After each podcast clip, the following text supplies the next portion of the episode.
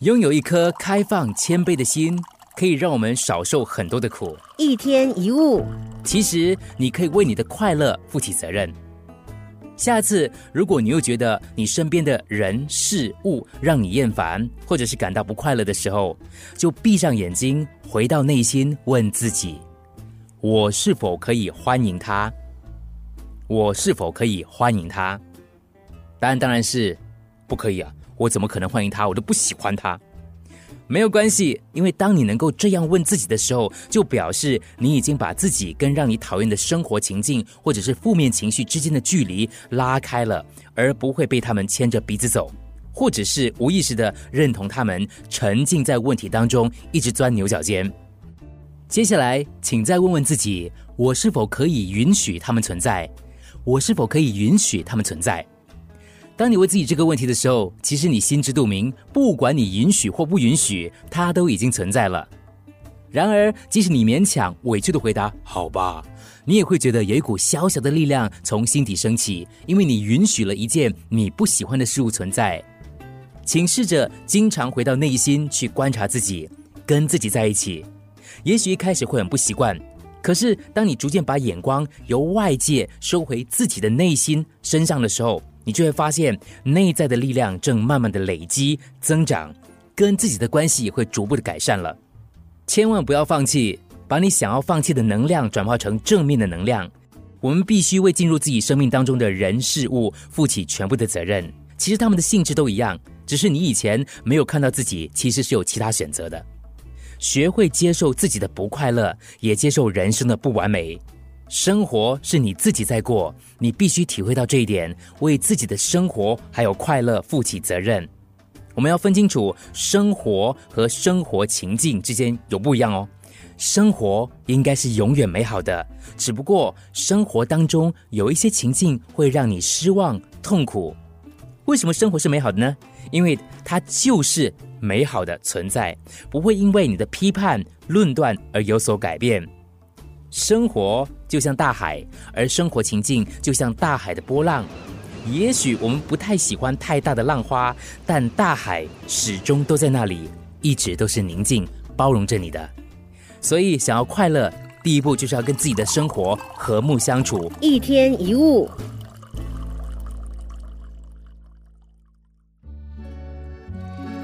一天一物，有没有发现，我们常常在生活当中会问为什么？为什么哈？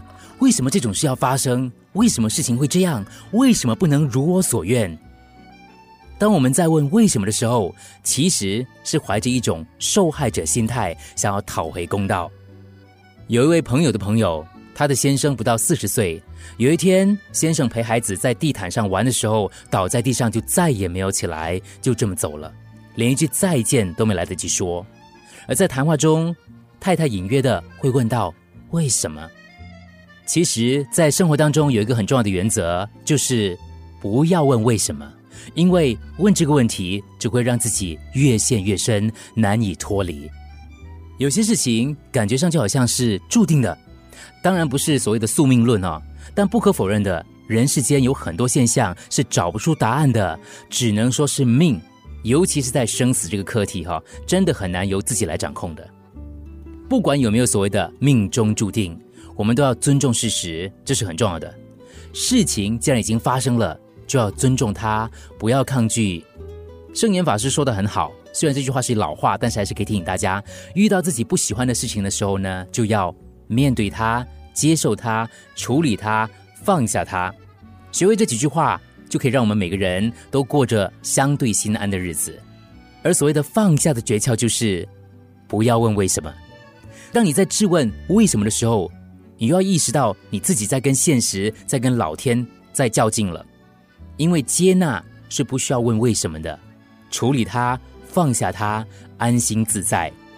所以遇到某些事的时候，不妨顺其自然的接纳，不要问为什么。一天一物，一天一物，很多负面想法都是有一些负面情绪衍生而来的。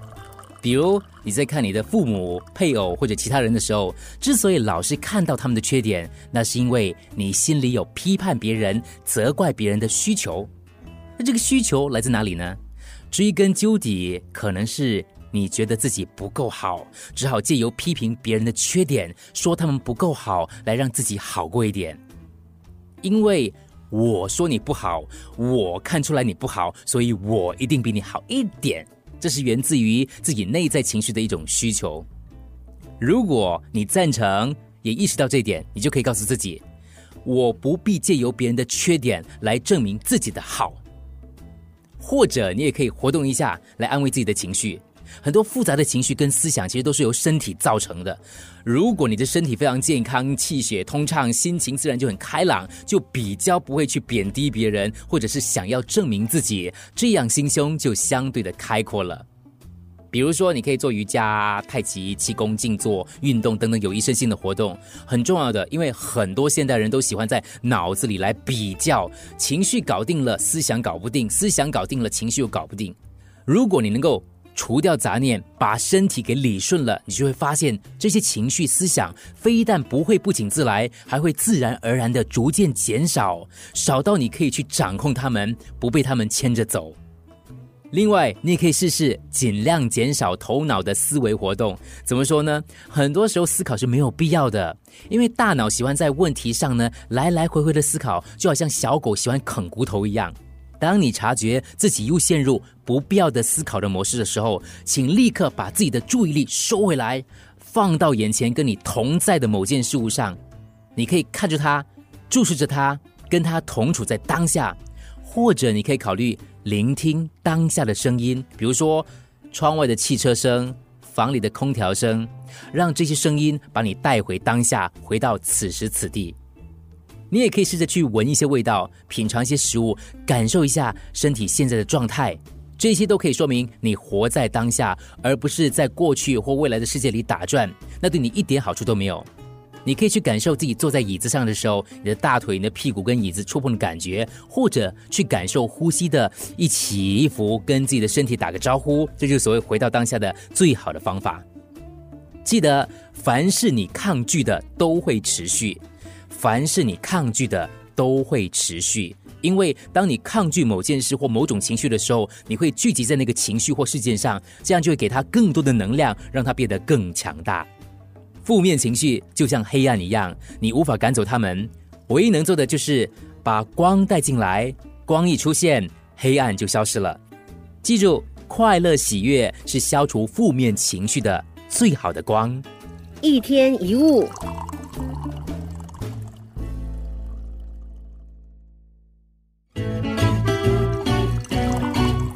一天一物，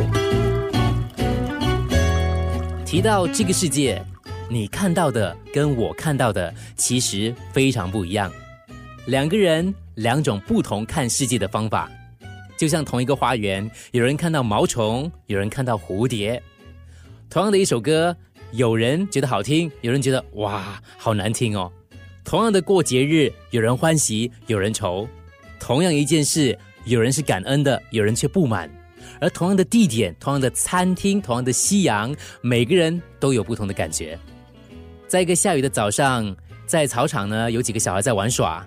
其中一个女孩就叫着：“我不想玩了。”她指着地上的烂泥说：“很恶心，很脏。”可是另一个小孩却玩得很开心，嘴里还一边哼着歌曲。他说：“真好玩。”他双眼发出喜悦的光芒，然后说：“下雨真好，灰尘都不见了。”同样的遭遇，结果却完全不一样。为什么呢？因为我们看世界的方式，就决定我们在世界上看到的事物。有位朋友跟同事最近面临公司的经济问题，整个部门裁员呢，朋友非常沮丧，他就很担心到底未来要做什么。可是他的同事却把他当成是找新工作、新挑战的机会。一个人看到一堵墙，另一个人却发现了一扇窗，走不出去，眼前就是世界的尽头。走得出去，世界就会开阔无边无际。其实，只要你记住，事情是我们的想法所造成的，我们就能改变它。生活很无聊，世界很有趣，完全看你用什么样的心态来过日子。你变了，世界就会跟着改变。一天一物，你的看法就是你的世界。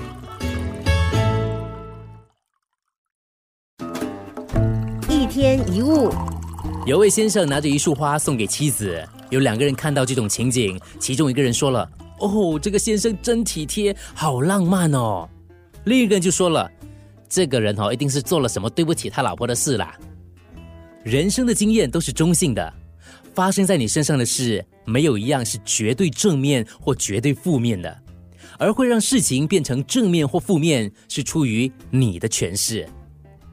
举个例子，如果有人说你娇小可爱，这是正面的事还是负面的事呢？答案应该是这句话是相对来讲比较中立的吧。正面或负面取决于你的解释。如果你认为那是赞美，你就会觉得很开心；但如果你认为那是批评，是在说你很矮，你就会很受伤、不开心。如果朋友跟你说我不想跟你继续做朋友了，如果你在乎他，你不想失去他，你就感到难过。相反的，你根本已经对他厌烦，想远离他。这个时候，你会感到如释重负。情人分手，如果你认为爱人离你而去，当然会觉得感伤；但如果你的想法是离开不爱你的人，可能会觉得欣慰。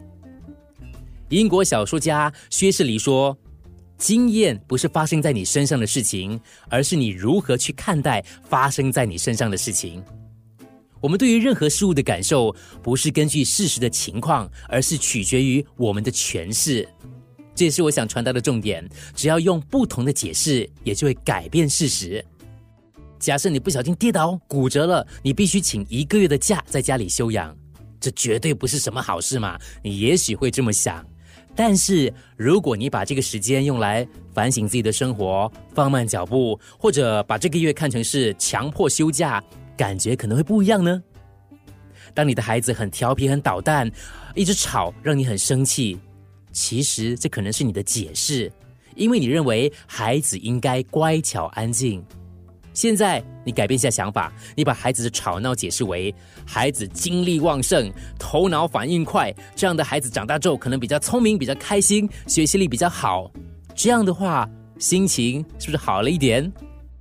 事件都是中立的。全看你怎么解释。其实事实并不会让你难过，是你的解释在让你难过。一天一物。